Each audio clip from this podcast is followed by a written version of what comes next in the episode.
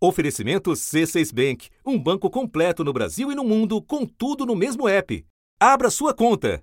Em março de 2020, em entrevista ao programa Roda Viva da TV Cultura, o ex-secretário-geral da presidência, Gustavo Bebiano, que atuou durante uma parte do governo Bolsonaro, já tinha levantado a bola. Um belo dia, o Carlos me aparece com o nome de um delegado federal e de três agentes, que seria uma BIM paralela, porque ele não confiava na BIM. Nós aconselhamos ao presidente que não fizesse aquilo de maneira alguma, porque é muito pior que o gabinete do ódio, aquilo também seria motivos para impeachment. Eu não sei, depois eu saí, se isso foi instalado ou não.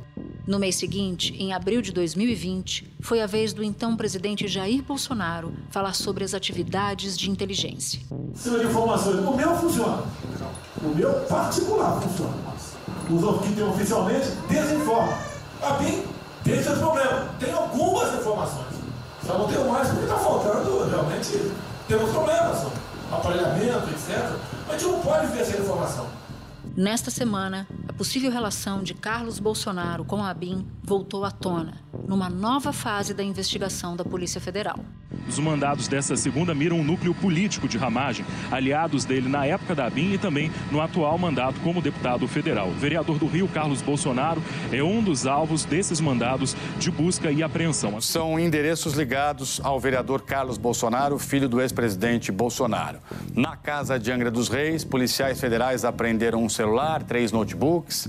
Na casa da Barra da Tijuca, um computador, dois celulares, dez pendrives, uma caneta espiã e também uma agenda com anotações diversas. No comitê no Rio de Janeiro, comitê político, vários documentos, alguns de empresas, um computador também e muitas mídias uh, digitais, né? muito equipamento que você pluga em uh, computadores.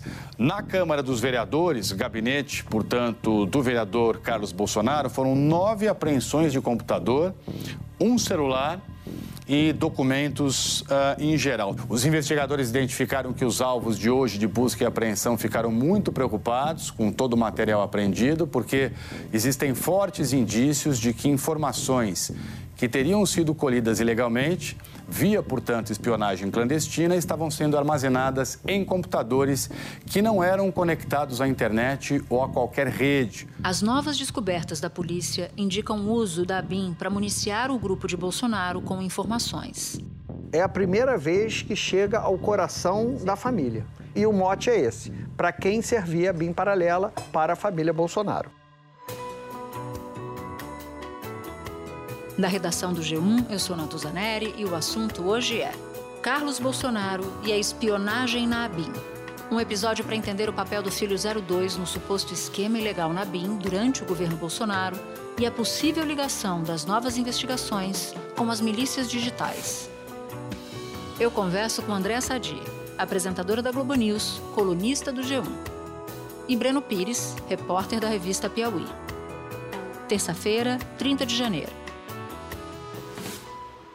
Sadi, primeiro eu preciso agradecer porque você está num esforço grande de reportagem.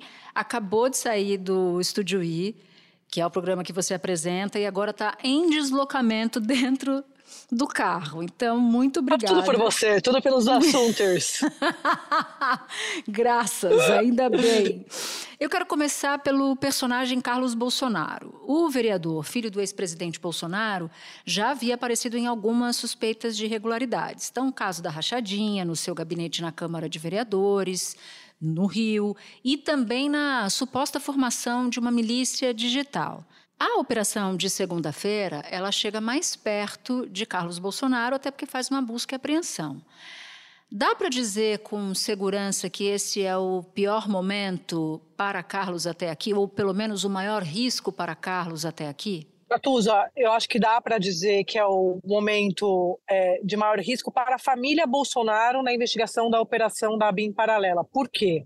Porque com a operação da, de hoje, né, a gente está gravando na segunda-feira, esse episódio aqui, você tem é, três filhos de Bolsonaro beneficiados pela operação do esquema ilegal de, é, de monitoramento né, da BIM. Então você teve o Flávio na semana passada, o Jair Renan na semana passada, e hoje o Carlos Bolsonaro como, eu diria para você, o grande é, líder dentro da família Bolsonaro, o grande entusiasta da ideia de ABIN paralela, que não sou eu quem está dizendo isso, foi até Quem revelou essa informação foi o Gustavo Bebiano. Eu diria para você que a BIM paralela ela coloca a família Bolsonaro no seu pior momento, junto às investigações da PF, desse, desse desdobramento do esquema ilegal de monitoramento da Agência Brasileira de Inteligência. Agora, a operação da semana passada que você cita e a de segunda-feira de hoje que a gente grava é um desdobramento da da semana passada, Vigilância Aproximada é o nome da operação. Ela foi dirigida ao núcleo da gestão da BIM, que operava um suposto esquema de espionagem ilegal. E a PF agora chega mais próximo de beneficiários desse esquema, porque eu me lembro que a discussão da semana passada foi Agora, a polícia está focada em descobrir a, os motivos do monitoramento. Quais são os indícios já identificados da relação entre esses núcleos, o núcleo político, por exemplo? Como agia Carlos segundo as apurações da Polícia Federal? Eu estava com essa dúvida de como de fato o Carlos tinha acesso. Geralmente você tem uma blindagem aí no meio. Nesse caso do Carlos, ele tinha o que a gente tem até agora, né? Uma assessora dele que chama Luciana, assessora dele, ele que é vereador aqui no Rio de Janeiro, ela mandando mensagens de WhatsApp para o Ramagem, no comando da BIM, em que ela pede ajuda para ele. Ajuda do quê? Ajuda acesso a inquéritos que são sigilosos, inquéritos policiais, informações de investigações e aí ela até escreve isso nas mensagens. PR três filhos. Investigadores encontraram trocas de mensagens de assessores de Carlos Bolsonaro pedindo à BIM paralela dados de inquéritos policiais da PF de interesse da família Bolsonaro. O ministro Alexandre de Moraes reproduziu mensagem encontrada pela Polícia Federal no celular do deputado Ramagem. A Procuradoria-Geral da República relatou que é uma conversa mantida por WhatsApp entre o parlamentar e Luciana Almeida, assessora do vereador Carlos Bolsonaro, que compreende que a assessora Luciana solicitava de Ramagem ajuda relacionada ao inquérito policial em andamento em unidades sensíveis da PF. O evento foi tratado como um indicativo de que o núcleo político possivelmente se valia do delegado Ramagem para obtenção de informações sigilosas e ou ações ainda não totalmente esclarecidas. Na conversa do dia 11 de outubro de 2022, Luciano escreve: Bom dia, tudo bem? Estou precisando muito de uma ajuda. E repassa os dados da delegada Isabela Muniz Ferreira e números de inquéritos envolvendo o presidente da República e três filhos. Na época, Ramagem já havia sido eleito deputado federal e não estava mais na BIM.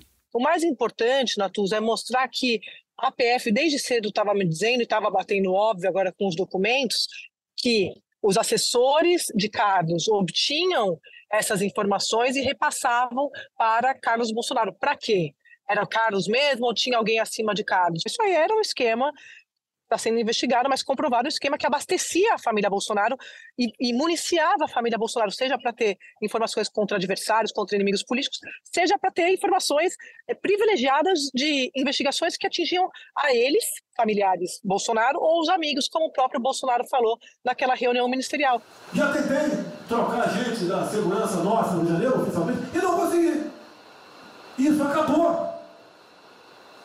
Eu não vou esperar fuder minha família toda de sacanagem, o amigo meu, porque eu não posso trocar alguém da segurança na porta da linha que pertence à estrutura. Vai trocar. Se não puder trocar, troca o chefe dele. Pode trocar o chefe dele? Troca o ministro. E ponto final. Não estamos aqui para brincadeira. Ou seja, em outras palavras, não dá para o Carlos ser uma espécie de beneficiário de informações sigilosas informações de inteligência, sem isso atingir o pai Jair Bolsonaro, né? Não tem como, e tem, uma, e tem um, um intermediário aí, Natuza, que é importante você tocar nesse assunto. Eu conversava hoje com integrantes do ex-governo Bolsonaro, a gente tem várias fontes, eu e você, que trabalhavam no governo, que eu até brinquei hoje no estúdio, e que Bolsonaro acha que os ministros não falavam com jornalistas. Os ministros falavam com jornalistas o tempo todo, tanto falavam que continuam falando ministro, ex-ministro, e tão preocupados que eles acham que isso vai chegar não só a Bolsonaro, como aos ex-militares que foram trabalhar no governo Bolsonaro, como o general Heleno. Esse personagem, para mim, é central nessa discussão da, da BIM paralela. Uhum. Hoje, conversando com um integrante dali do núcleo pessoal de Bolsonaro, foi a primeira vez que eu ouvi um assessor próximo de Bolsonaro falar assim: Tadi, cadê o Heleno? Onde é que está o Heleno? Porque eu não estou entendendo, é só o Ramagem, é só os Bolsonaro, mas o Heleno não dava o comando, porque você sabe, você cobriu o governo Bolsonaro, não tinha ninguém naquele governo que atuasse sem, sem é, respeitar a hierarquia. Exato. Então isso é importante, a gente está falando de um governo que tinha mentalidade militar. Então você tinha um general, que era o chefe do GSI, que comandava a BIM e não sabia de nada. Então, antes de chegar na, em quem se beneficiou, quem, quem deu a ordem? Claro que deu a ordem avalizado, que ficar comprovado pelo presidente da República. É. Mas você tem um personagem que eu estou falando que ele é importante porque ele pode ajudar a esclarecer, né? Claro. Como é que eram feitas essas, essas investigações paralelas e por quê? Qual era o critério? Eu perguntei isso, sabia que ia gravar o assunto, perguntei para minhas fontes na polícia, mas viu, Helena, me falaram, Sadi, calma, a gente trabalha com. Imagina falar calma para jornalista, Matuza, não dá. Que...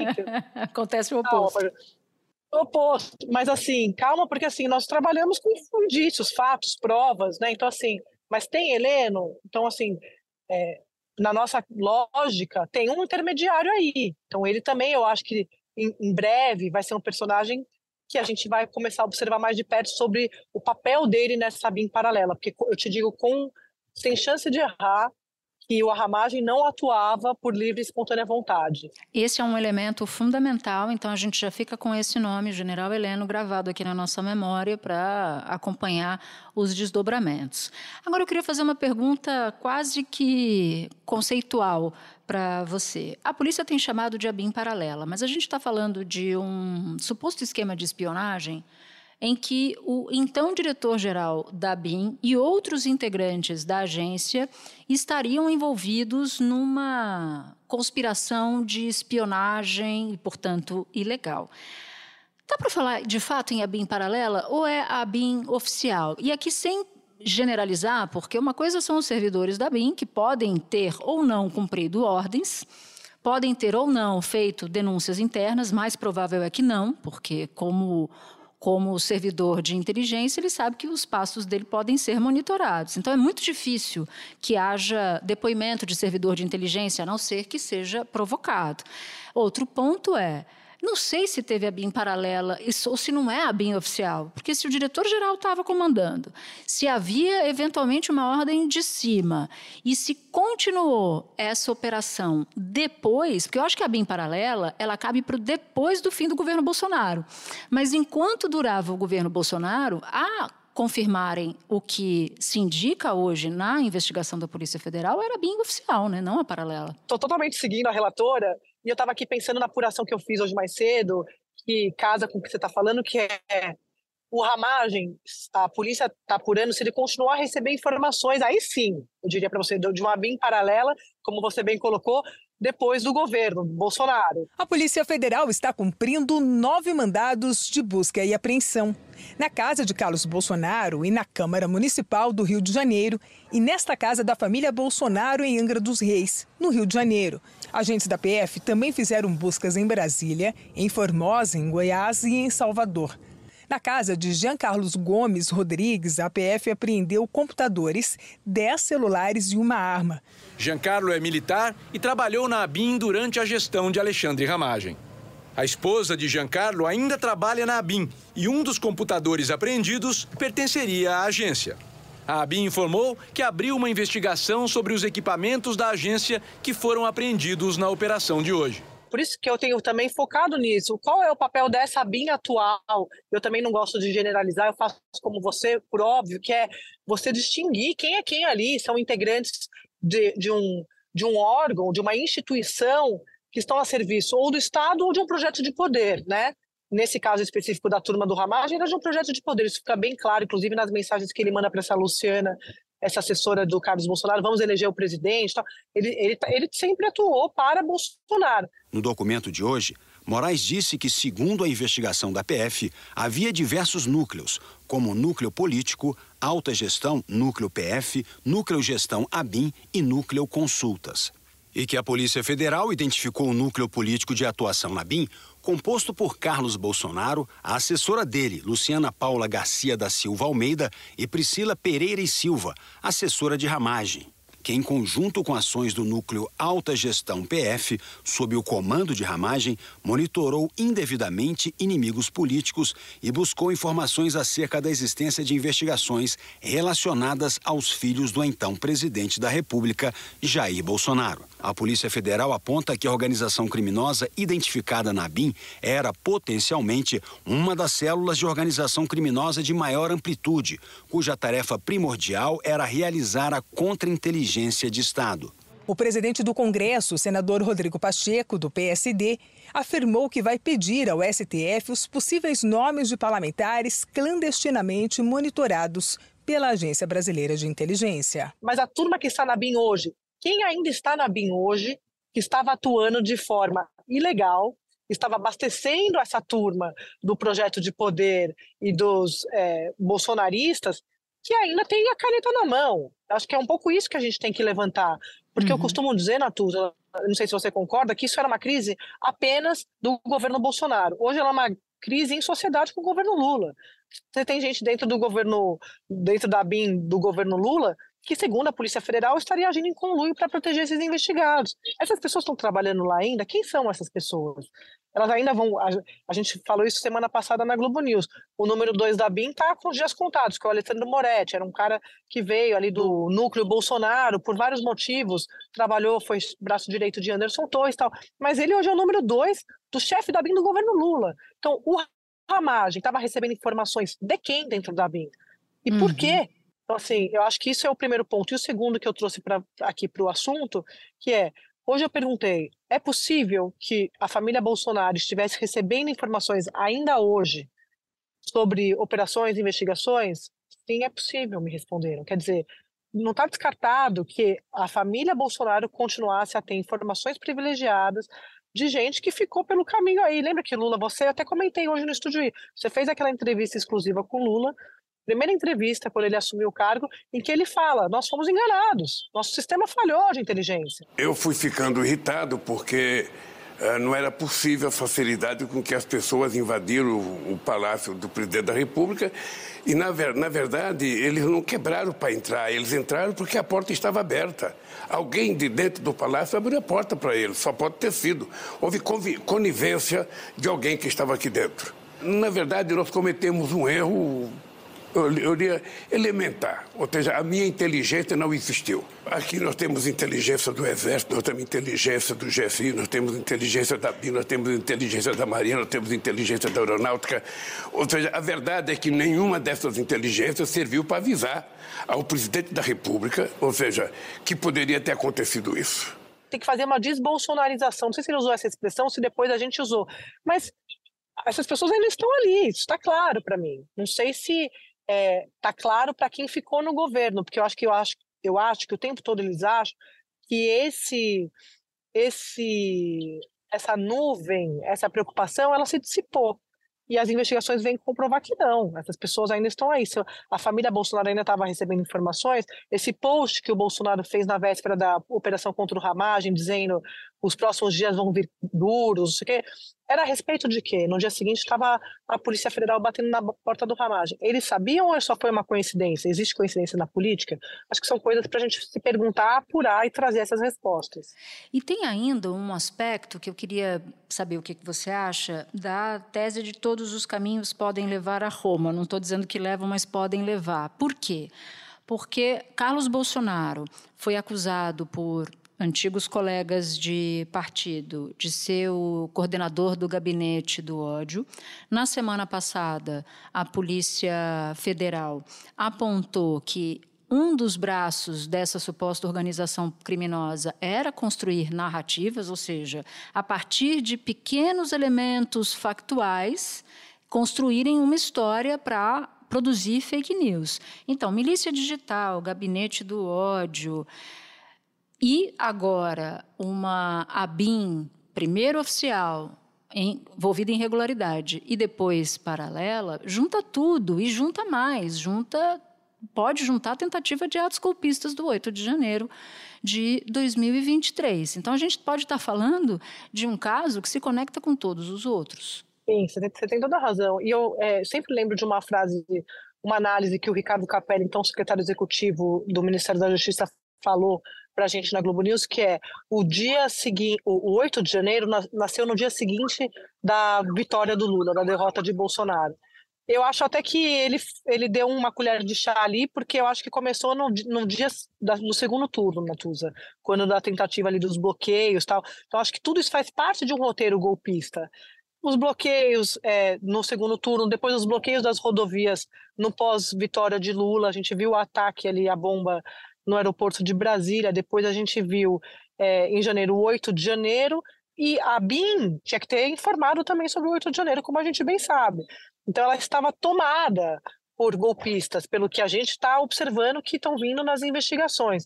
Então, acho que sim, acho que não são eventos isolados, aconteceu tal, tal coisa, olha, a BIM estava fazendo isso. Não, acho que a BIM estava a serviço desse projeto de poder de Bolsonaro. Não generalizando, mas essas pessoas em posições-chave, vou colocar assim que é melhor e é mais justo, né, mais correto. Uhum. Pessoas importantes que estavam escaladas para funções estratégicas não estavam servindo ao Estado, estavam servindo a agenda pessoal da família Bolsonaro. E ainda tem um outro ponto, porque você falava do, do futuro do Alessandro Moretti, que é o número dois da BIM hoje, né, do, da gestão Lula e que ele poderia cair. Todo mundo está dizendo isso.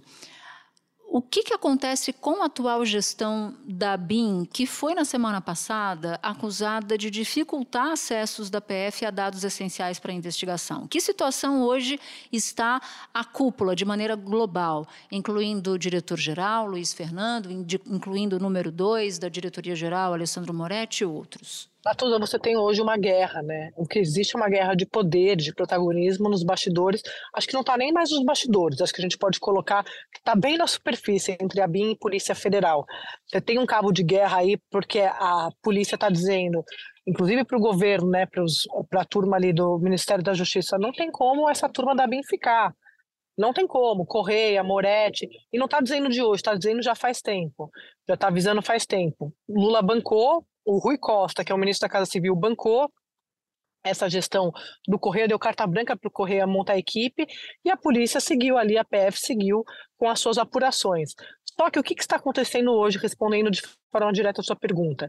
O Luiz Fernando ele vai acabar ficando numa posição, aí já é minha opinião, como ficou o G Dias. O Lula tentou segurar o G Dias no GSI, você vai se lembrar disso. Uhum. Mas aí começa aquela situação: como é que pode o, o, o, G Dias não saber do que estava acontecendo debaixo do seu nariz, no seu quintal? Como é que fica a credibilidade do chefe do Gabinete de Segurança Institucional sendo bypassado pelos seus subordinados? O Correia está quase é, caindo na mesma armadilha, porque ele já perdeu o número 3, que é o Paulo Fortunato, no ano passado, na primeira operação da PF desse esquema da BIM ilegal. Então, o, Paulo Fortunato caiu, era o número 3 da BIM.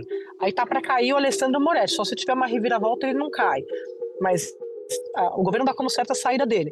Então, e o Correia vai ficar sozinho ali, não sabia de nada. Mesmo se ele fica, na minha visão, ele fica fragilizado porque ele teve carta branca para montar sua equipe e a equipe inteira caiu porque está na mira da Polícia Federal. Então, como é que faz? Como é que, qual que vai ser a finalidade da BIM depois do 8 de janeiro desse desmonte da equipe que o Correia montou com carta branca do Lula? Eu acho complicado. E você falou da, da tentativa de obstrução que a Polícia Federal aponta, apontou lá na quinta-feira passada, no dia 25. De fato, a PF tentou entrar num setor específico, as fontes da PF me disseram que eles resistiram a dar esse, recusaram a dar esse acesso, justificando que faltava detalhes ali no mandado, mas a Polícia Federal, que tem experiência, fala, Sadi, não tem nada disso, eles estavam querendo evitar que a gente entrasse lá. Tiveram que recorrer ao ministro Moraes, que deu um, um, explicou ali do que se tratava a busca e apreensão, inclusive falando em prisão em flagrante de que quem tentasse atrapalhar as investigações. A BIM me disse, Sadi, não teve nada disso. É, foi o advogado, o assessor jurídico aqui da BIM, que inclusive é um servidor da AGU, que pediu mais detalhe. Mas você entendeu? Vai ficar. Quer dizer, uhum. a BIM não está conseguindo trabalhar, a gente só está falando da guerra da PF com a BIM. Então, acho que se você tem um problema, acho que. Por isso que eu falei que eu acho que hoje é um, um problema. O governo Lula contratou um problema quando, contra, quando deixou o Correia montar com essa turma. Porque está tendo que explicar uma crise que só quem teria que explicar é o governo Bolsonaro. O Lula não mandou fazer uma limpa, não mandou fazer um pente fino, não fizeram até agora. A gente está em janeiro de 24, já deu um ano. Né? Sem dúvida. A gente está falando de coisas que aconteceram em 2022. O que, que eles estavam fazendo nesse meio tempo? Acho que fica uma gestão fragilizada, né? muito desgastada, se permanecer desse jeito. Andréa Sadi, minha amiga querida, muito obrigada por ter conversado com a gente, por estar assim desse esforço do Me Chama Que Eu Vou e conversar com a gente, dando tantos detalhes assim das suas apurações. Muito obrigada, minha amiga. Um beijo. Obrigada a você, amiga. Beijo. Beijo aos, aos assuntos. Espera um pouquinho que eu já volto para falar. Com o C6 Bank, você está no topo da experiência que um banco pode te oferecer. Você tem tudo para sua vida financeira no mesmo app, no Brasil e no mundo todo. A primeira conta global do país e atendimento personalizado, além de uma plataforma de investimentos em real e dólar com produtos exclusivos oferecidos pelo C6 em parceria com o JP Morgan Asset Management. Quer aproveitar hoje o que os outros bancos só vão oferecer amanhã?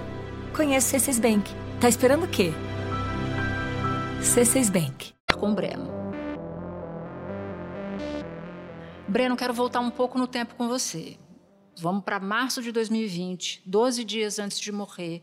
O ex-secretário-geral da presidência, Gustavo Bebiano, que era até tempos antes próximo a Bolsonaro, disse que no começo do governo Jair Bolsonaro, o filho 02, que é o Carlos, apareceu com os nomes de um delegado federal e de três agentes que fariam parte de uma suposta ABIN paralela. Agora, corta de novo para janeiro de 2024.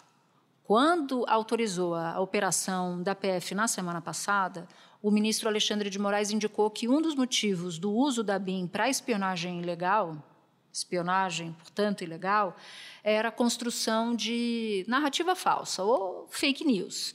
E aí, na semana passada, Alexandre de Moraes autoriza a operação que mostra uma espionagem feita pelo órgão oficial de inteligência de forma ilegal, portanto, isso é o que aponta a operação da PF, e, de novo, uma suspeita que já pesava há bastante tempo sobre Carlos Bolsonaro, de uso da estrutura do Estado para fins pessoais ou políticos. Você apura há muito tempo o suposto envolvimento de Carlos Bolsonaro com a produção de fake news.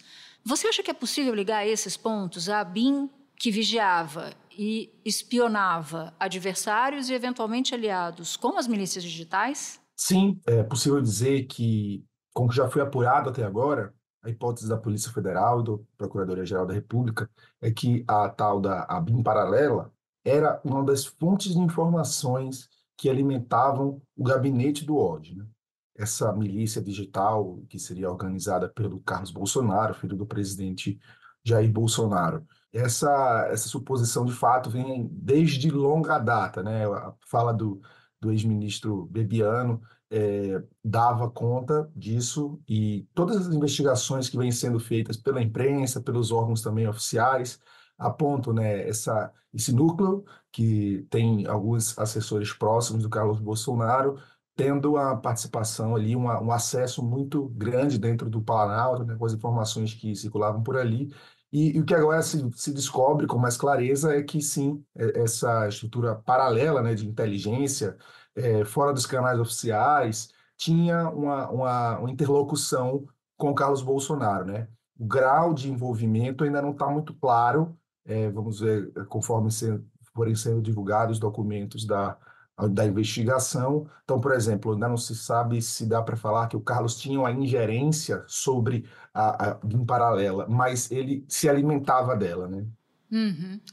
E aí, vamos voltar um pouquinho no tempo mais uma vez. Quando é que Carlos Bolsonaro começa a aparecer envolvido em supostas práticas de produção de fake news? Quando é que isso começa? Desde que Bolsonaro decidiu ser presidente da República, né? No ano de 2015, mais ou menos 14, 15, quando começa a Lava Jato é, a atingir né, uma grande gama de políticos influentes, você tem ali aquele deputado do baixo clero que se começa a se lançar como um candidato né, com os valores religiosos, conservadores, com um discurso anticorrupção que, é, por coincidência, né, veio a calhar, né, ele conseguiu ser o, o, político a captar esse discurso. Então, desde ali, o Carlos Bolsonaro ele se torna o, o porta-estandarte, digamos, né? já que estamos uhum. próximos do carnaval, da comunicação digital bolsonarista, que vai crescendo né, ao longo de 2014, 15, 16, vai criando é, suas estruturas de comunicação nos estados,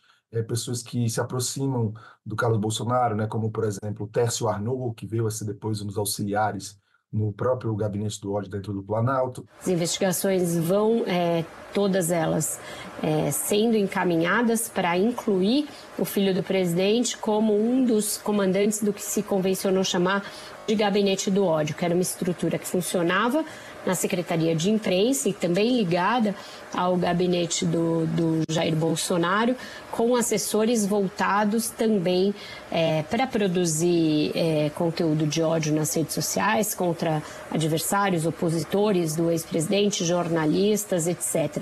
No relatório, a delegada da PF, Denise Ribeiro, responsável pela investigação, define milícias digitais como uma suposta organização criminosa voltada à criação, publicação e difusão de mensagens com conteúdos que incidem em tipos penais calúnia, difamação, injúria, violação de sigilo funcional, entre outros, com o objetivo de assegurar vantagens financeiras e ou político-partidárias aos envolvidos. O grupo é composto por assessores do governo federal, como Tércio Arnaud Tomás, Matheus Diniz e José Matheus Sales Gomes. Canais que vão sendo criados né, de WhatsApp, Facebook, é, Telegram, tudo isso aí vem desde antes da campanha eleitoral. Quando você tem o Bolsonaro eleito em 2018, né, para assumir em 2019, desde o começo, essa presença do, do Carlos é, indo vindo direto no, no Palácio do Planalto, né, você não sabe se ele é vereador ou se ele é assessor da presidência, e a, a comunicação de massa é, do governo Bolsonaro, né, ela era toda focada né, nessa estratégia produzida pelo Carlos Bolsonaro, que muitas vezes tomava decisões né, da comunicação que nem passavam pelo Bolsonaro. Né? A gente cansou de ver o Bolsonaro dizer que, que não tinha feito tal publicação ou apagar, é, e, e a, nos bastidores sempre a gente ouvia dizer que o Carlos tinha né, as senhas do presidente da República do Twitter e das outras redes. Teve até um momento em que o Bolsonaro ficou uns dias sem postar. E a informação que circulava era de que ele teria ficado sem postar porque o Carlos Bolsonaro tinha levado as senhas e não estava e estava longe do, do pai. Eles tinham essa relação muito muito quente, né? De que se relata, né? Muitas vezes é, é, se eles estavam com o motivo de estremecimento entre os dois, o pai e o filho, é, de fato as redes davam uma mudança de ares, né? A presença do, do Carlos, então, ela é, ela é base dentro da estratégia de comunicação digital do Bolsonaro. É, ele tinha essa percepção né, de como utilizar as redes e, inclusive, isso é um tema né, de uma reportagem que eu vim fazer posteriormente na Piauí. Você, inclusive, fez uma reportagem para a Piauí em 2022, em que você detalhava a atuação da milícia da desinformação, ou de uma milícia da desinformação. Como é que essa rede funcionou durante a campanha eleitoral de Bolsonaro para a presidência? Porque esse é um dos tópicos que você trata na sua investigação, na sua apuração. A estratégia né, da campanha do Bolsonaro, ela tinha muito a ver também com a possibilidade de você é, construir uma imagem negativa dos candidatos de oposição e você também se defender de maneira rápida e assertiva diante de uma denúncia que surja. Então, a, a reportagem que foi intitulada O Show de Jair, uma reportagem que, que a gente publicou na Piauí em, dezembro de 2022, mostrou como foi feita uma, uma estratégia, né, um mapeamento digital desse ecossistema da desinformação. E nesse ecossistema, o Carlos Bolsonaro ele aparece como um, um, personagem de grande relevância, porque ele, embora não fosse aquele que mais publicasse nas redes sociais, ele tinha um papel de dar uma coesão, uma união em relação a muitas fake news que vinham circulando desde perfis fakes ou por alguns daqueles influencers, é, youtubers bolsonaristas que tinham grande é, penetração. Né? A gente viu, por exemplo, um dos youtubers que mais publicou fake news nessa eleição de 2022 foi o Gustavo Gaia, que depois se elegeu deputado federal. É, então você tinha uma, uma série, posso, posso detalhar aqui, você tinha várias é, formas diferentes de, de fake news. E uma, por exemplo, você tinha aquela que era ligada a, a, a uma criminalização, certo, do PT e da esquerda, É, então você tinha outras que eram ligadas a religião e costumes. Você também tinha uma outra linha de fake news que era voltada à descredibilização do sistema eleitoral. E, por exemplo, nessa linha a gente passou o ano inteiro no Brasil discutindo a questão da segurança das urnas eletrônicas, né? É, a gente pode lembrar, não está na investigação de agora, pelo que se saiba, da BIM paralela, mas houve a utilização também do vazamento de um inquérito da Polícia Federal para é, é, transformado né, como uma peça ali publicitária de que haveria inconsistências na, na questão das urnas é, do, do voto eletrônico. A Polícia Federal afirmou ao Supremo Tribunal Federal que o presidente Jair Bolsonaro teve uma atuação direta e relevante para gerar desinformação sobre o sistema eleitoral brasileiro. A fraude está no TSE, para não ter dúvida. Né? Isso foi feito em 2014. Dessa forma, corremos o risco de não termos eleições no ano que vem. Porque é o futuro de vocês que está em jogo. Também acho que é importante, embora sejam parênteses aqui, mas a, certamente nessa operação que está sendo feita nessa segunda-feira, é, deve ter algum eco da manifestação do acordo de colaboração premiada do Mauro Cid, que era o ajudante de ordens do Bolsonaro, que dedicou um anexo dessa sua colaboração a falar dessa estrutura do gabinete do ódio. Então, o que, o que se percebe é, na visão dessa hipótese investigativa da polícia é que as desinformações que aconteciam já desde 2022, é, durante a eleição, elas poderiam estar se valendo também dessas estruturas é, paralelas da comunicação. Breno, muito obrigada por ter topado falar com a gente. O dia é intenso, quente, então arrumar um tempinho assim para para esclarecer esses, esses pontos ainda obscuros vale bastante para a gente. Obrigada. Valeu, Natuza. Este episódio usou áudios da TV Cultura. Este foi o assunto, podcast diário disponível no G1, no Globoplay, no YouTube ou na sua plataforma de áudio preferida.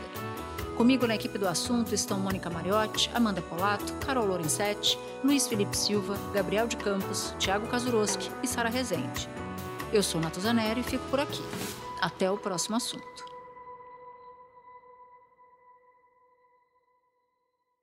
Você no topo da experiência financeira que um banco pode oferecer. Escolha um banco completo no Brasil e em qualquer lugar do mundo. Abra sua conta no C6 Bank.